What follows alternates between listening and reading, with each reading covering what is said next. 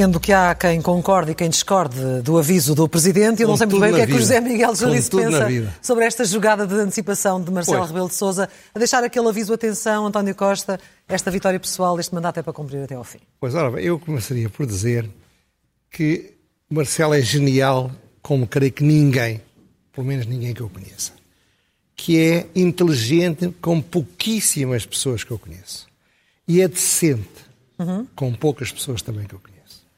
Portanto, ele tem tudo para ser fantástico. E, no entanto, a história demonstra que a inteligência e a capacidade de previsão, quando se juntam à precipitação, à impaciência, em regra, conduzem a erros. Mas não acha que foi uma situação bem pensada? Bem, acha que foi precipitado? A precipitação vem de um homem que pensa a 200 a hora. Portanto, ele, ele, pensa bem, pensa muito bem, é muito inteligente, mas tropeça na sua própria inteligência então. às vezes. Ora bem, uns dirão que isto acontece, estas coisas acontecem, porque o Marcelo espreita muito por trás do ombro do Presidente da República. Outros dizem que são as chamadas virtudes enlouquecidas de que falava um grande escritor do século XX, Chesterton. Vamos aos factos, que eu penso que é mais importante que as teorias. Ora bem, eu chamei este capítulo em que vamos entrar Marcelo no seu esplendor.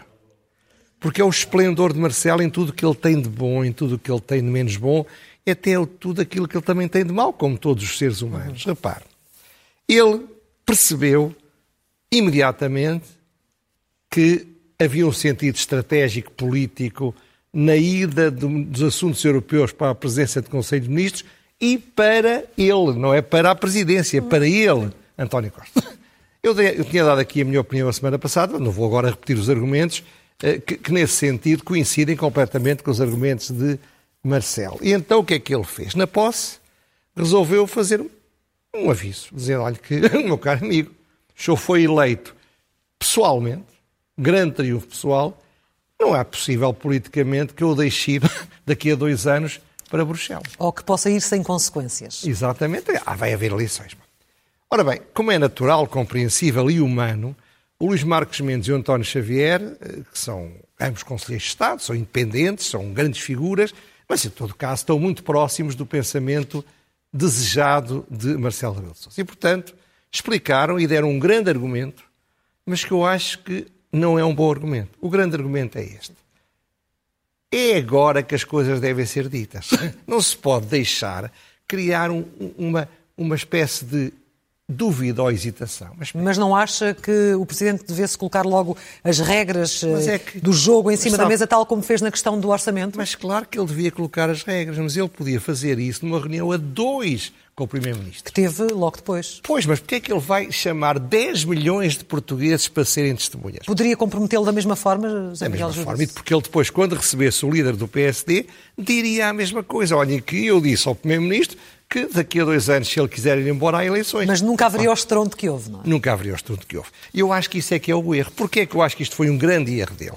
Por um conjunto grande de assuntos. Portanto, ó oh, claro, imagino que eu não tenho razão sempre. Ainda sobram razões para eu achar que isto foi um erro político, de uma precipitação e de uma impaciência do Presidente da Mas porquê? De que forma é que isso pode contaminar? Em primeiro lugar, o Presidente da República disse a Marcelo, o Presidente da República disse a António Costa que ele tinha ganho pessoalmente as eleições. Ele presidencializou a presidência do Conselho de Ministros. Ele deu-lhe um poder psicológico, pelo menos igual ao dele. Ele é o único que teve um mandato pessoal. Depois, ao dizer que ele ganhou apenas por mérito próprio, está a esquecer que o PS algum mérito teve também e que Rio algum demérito teve também. Mas acha errado que ele dê essa ideia de um homem quase providencial? Acho, Foi isso que acho, ele passou? Acho que é favorecê-lo, é valorizá-lo. O mas a verdade rival... é que ele venceu com a maioria absoluta. Não é? Bem, mas quer dizer, mas ele não tem de dizer tudo o que lhe vem à cabeça. Eu aqui digo tudo o que me vem à cabeça. E algumas vezes digo disparates. Mas eu não tenho de governar um país. Bom, segundo, deu um sinal politicamente inequívoco, não vi ninguém dizer isto, mas parece-me óbvio, de que prefere a estabilidade durante quatro anos com o governo Maria Alto do PS que a hipótese do PSD ganhar as eleições daqui a dois anos.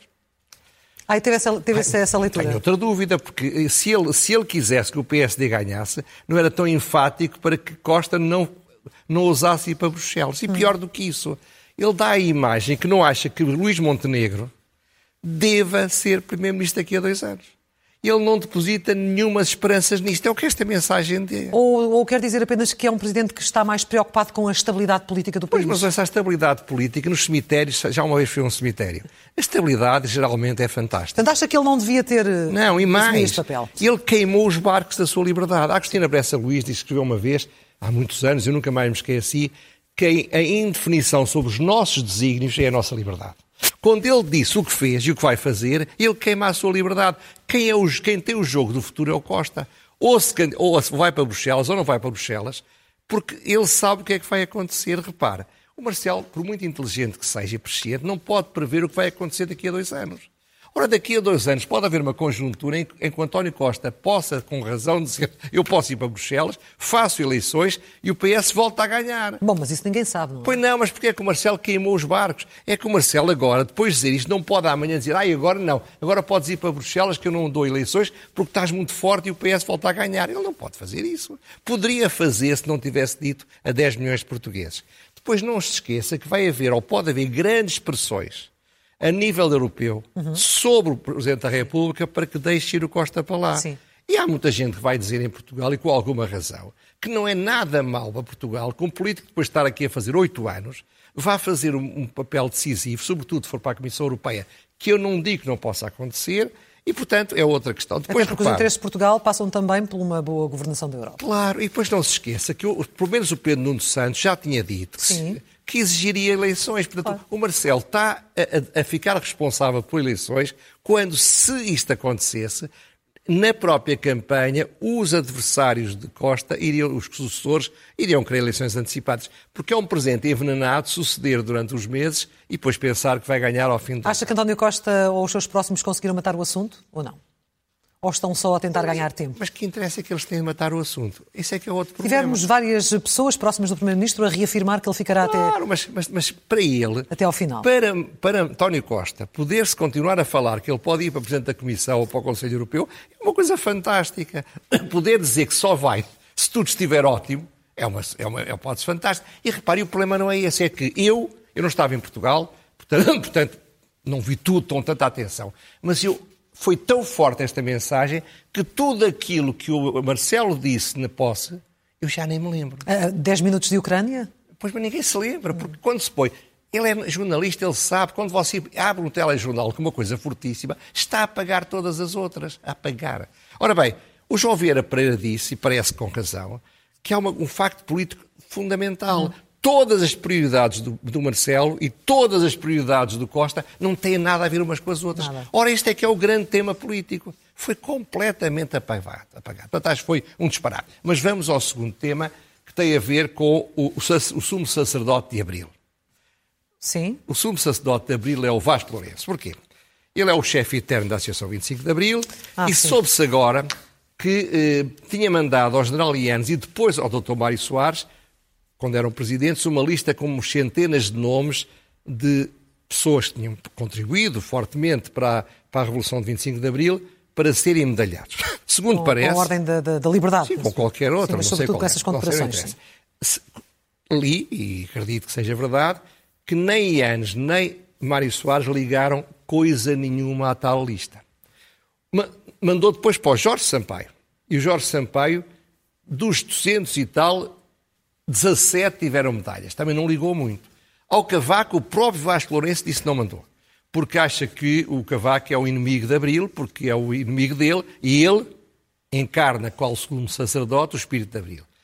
O Marcelo recebe uma lista do Vasco Lourenço e decide que todos os nomes que o Vasco Lourenço lhe manda são para ter medalhas. Sabe quando essa notícia saiu, parecia uma piada de 1 de Abril, não ah, eu, eu, próprio pensei, eu estava mas, ali na internet. Não. não era, porque, porque muita gente me dizia, muita vi, vi, vi nesse WhatsApp e tal, porque, de facto, é prova que é um disparate. Ouça, eu dá-se me dá como se me deu que ele dê condecorações a estes senhores. Estamos a falar de Vasco Gonçalves, do Costa Gomes, do Ianes e do, e do Rosa Coutinho. Do Ianes? Do Ianes, não, do, do Spínola, peço. Do Spínola, sim. E, e do Rosa Coutinho.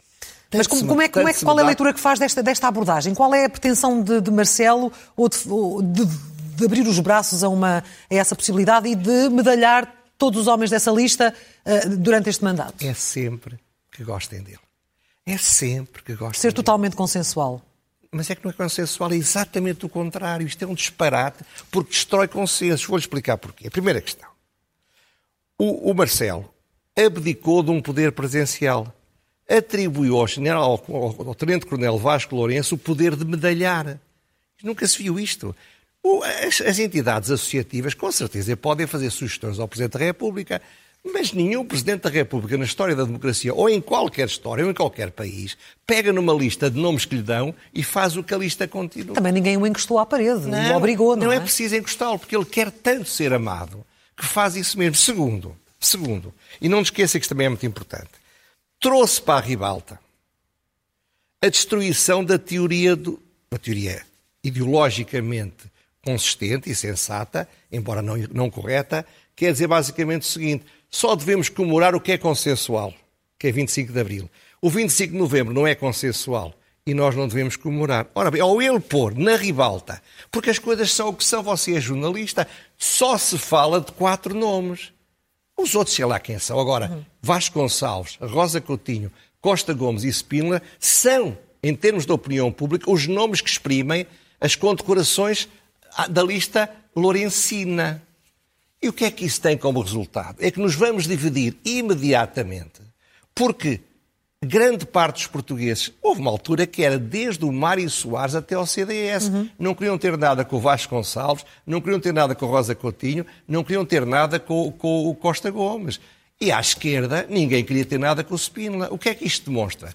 Que os heróis de Abril, aliás, dois foram fundamentais. Não teria havido 25 de Abril sem o Spínola e teria falhado sem o Costa Gomes. Uhum. Agora, o, Costa, o, o Vasco Gonçalves e o Rosa Coutinho já é esticar muito, porque eles estavam tranquilos à espera para ver o que dava, dava como é perfeitamente compreensível. Portanto, não, foi, não é correto. Por outro lado... Torna... Nesta tentativa de, de, fazer com que os portugueses uh, se pacifiquem com a sua história, é e até com esta diversidade... Mas esta... não... Claro, mas ele, mas ele não pode ao mesmo tempo dizer que o 25 de Abril é, não é consensual e depois, para falar de 25, de 25 de novembro, não é consensual, para falar de 25 de abril, mostra o que há de menos consensual de 25 de abril. Percebo, percebo. Repare, há outra coisa que é importante não se esquecer. É a altura que ele escolheu para fazer isto. Isto é, ele diz que vai condecorar no final, portanto, em 26. Porquê é que ele escolhe para dar estes nomes a três comunistas ou pessoas muito próximas do Partido Comunista, que não foram propriamente defensores do Estado de Direito, antes pelo contrário, sobretudo Costa Gomes, e o, e peço desculpa, sobretudo Vasco Gonçalves e o, e o, e o Rosa Coutinho, vai fazer isto em plena invasão da Ucrânia.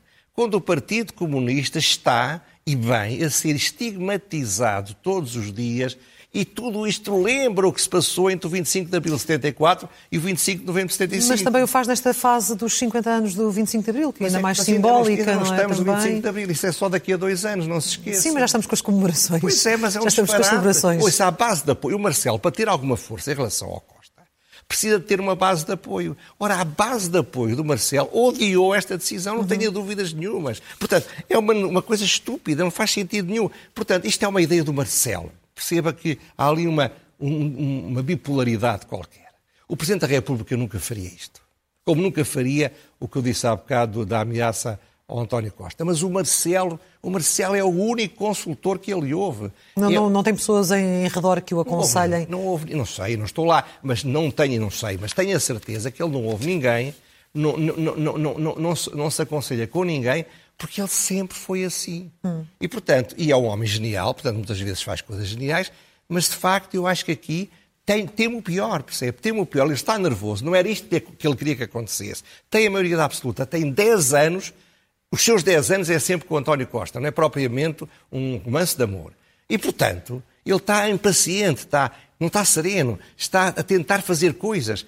E quando o homem muito inteligente tenta fazer coisas, comete muitos erros. Eu temo o pior, uhum. francamente, nestes quatro anos. E nós precisávamos de um Presidente da República cheio de força cheio de capacidade de dizer ao Presidente da República não é isto que o senhor está a dizer que tem de fazer, é isto que eu estou a dizer. Nem pode dizer. E quando disse, arranjou maneira de ninguém ouvir. Está a ver? Vamos uh, falar agora de um outro presidente, e esse está nas bocas do mundo, de Vladimir Putin, que está Numa fase particular, hum, há quem diga que incontrolável, não sei, o que é que, de que forma é que o José Miguel Júlio tem analisado esta, esta evolução do, do Putin? Se eu há bocado dizia que temo o pior em Belém, agora você suba 100 vezes mais, pela importância que tem, e eu temo o pior na Ucrânia. E temo o pior em que termos?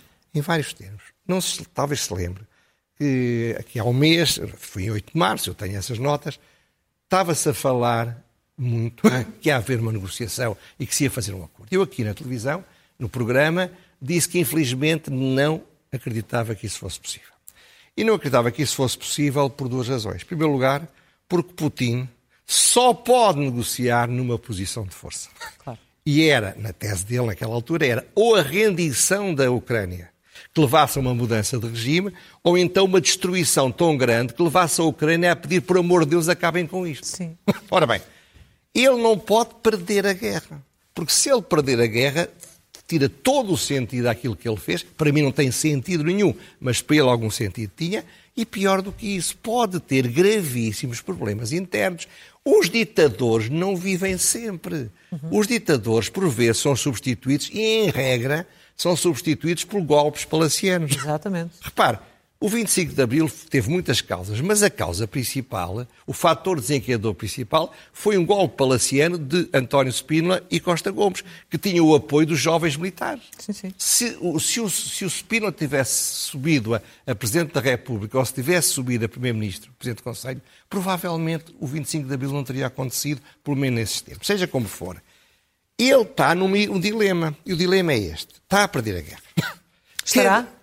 Os sinais são esses. A NATO diz que não há uma retirada, que há um reposicionamento das tropas. Está bem, mas, mas, está bem, mas em termos da opinião pública ocidental está a perder a guerra. E porquê?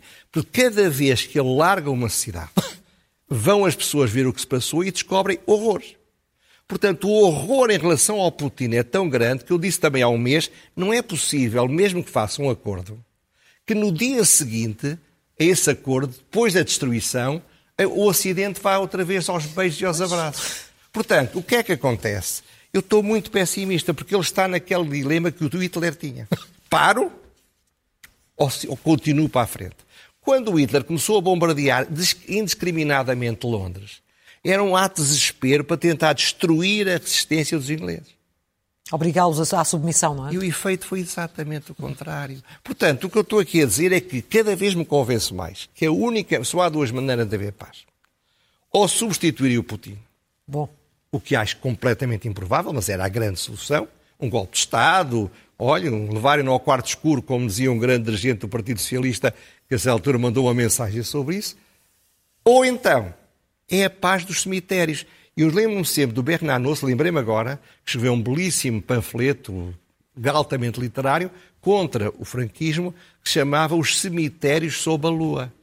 Isto é, os cemitérios debaixo da Lua a paz dos cemitérios é o que está a acontecer na, na, neste momento. Aquilo é um cemitério inteiro. Sendo... E eu acho que ele vai continuar a metralhar, vai continuar a mandar. Portanto, eu estou altamente preocupado e, infelizmente, estou muito pessimista. Como eu costumo dizer quando estou pessimista, Deus queira que eu me engane. Sendo que nesta fase também, mesmo que ele saísse, muitas vezes se diz e quem é que o iria é substituir? É uh, bom, vamos é continuar, obviamente, atentos ao que se passa. Passamos para as rubricas, começando pelo elogio.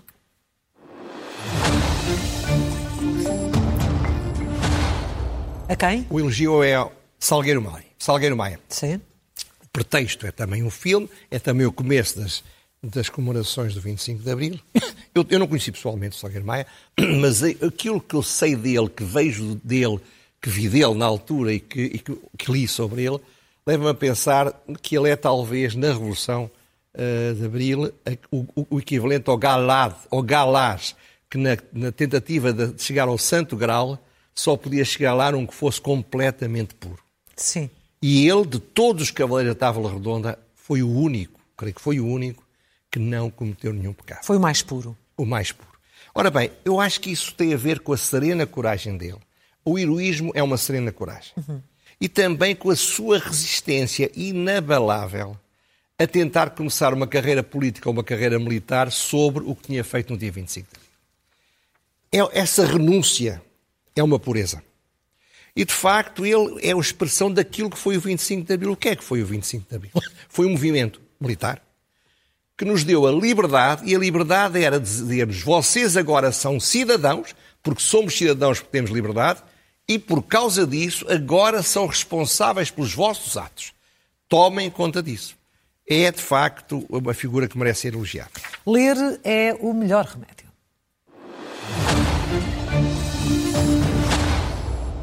Ora bem, dois textos que eu sugiro, não vou falar em muito detalhe, ambos serão no Observador, um de Jaime Nogueira Pinto, que se chama A Mulher que Sabia de Menos, Menos. e outro do José Quintela, já Diogo Quintela, que se chama Pelo Direito a Ser Apenas Idiota. idiota. Primeiro tem a ver com uma pergunta que fizeram à, à Justice, portanto, à, à candidata para, para ser juíza do Supremo Tribunal Americano, Katen G. Brown Jackson, que lhe perguntaram o que é para si uma mulher. Era uma pergunta altamente armadilhada. Claro. A nós não nos parece, mas era. E ela percebeu isso e deu uma resposta defensiva e, e em vez de dizer mulher é aquilo, é uma pessoa do sexo feminino, ela disse é melhor perguntar aos biólogos. Foi altamente criticada, sim, sim, sim, atacada, brutalmente atacada pela esquerda democrata. O Jaime Nogueira Pinto não é propriamente um homem de esquerda, faz uma lúcida análise da situação. O José Diogo Quintela pegou na, na, chapada que o ator Will Smith deu ao apresentador e diz basicamente: ele deu uma chapada, isto é um ato verdadeiramente, obviamente indigno, indigno, inadmissível, agressivo, deve ser, digo eu, julgado por ofensas corporais. Agora dizer que, que, que aquilo exprime que os ricos, que os poderosos, que os, que os machistas fazem todos isto, mas o que é isto? De facto, o que ele diz é chamem-lhe apenas idiota, que é o Sim. que ele é. Uh, pergunta sem resposta a seguir.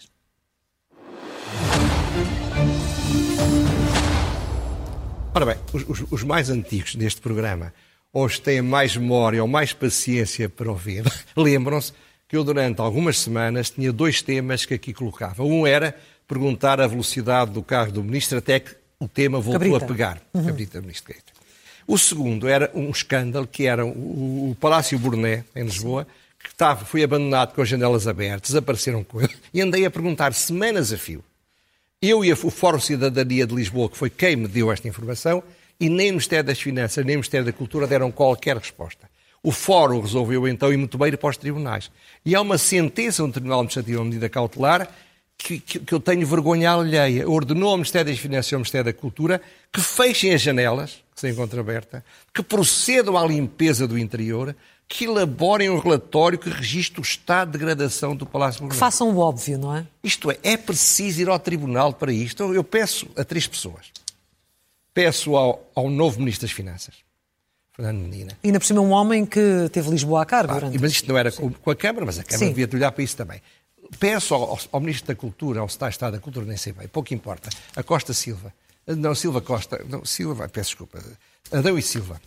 Ao, ao Ministro? Ministro da Cultura. Sim, ao Ministro da Cultura, que, ao Pedro Adão e Silva. E olho para isto e peço a Carlos Moedas que fale com esta gente. O, o Fórum da Cidadania está a revelar coisas que não podem acontecer em Lisboa. E finalmente... Ah, e por isso, desculpe lá, vou deixar o Bloco de Esquerda em paz. Vão para o Tribunal e depois cá estamos para ver o resultado. E finalmente, a loucura mansa.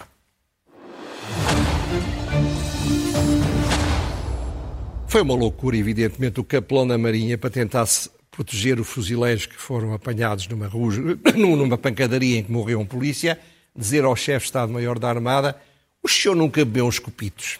Sim.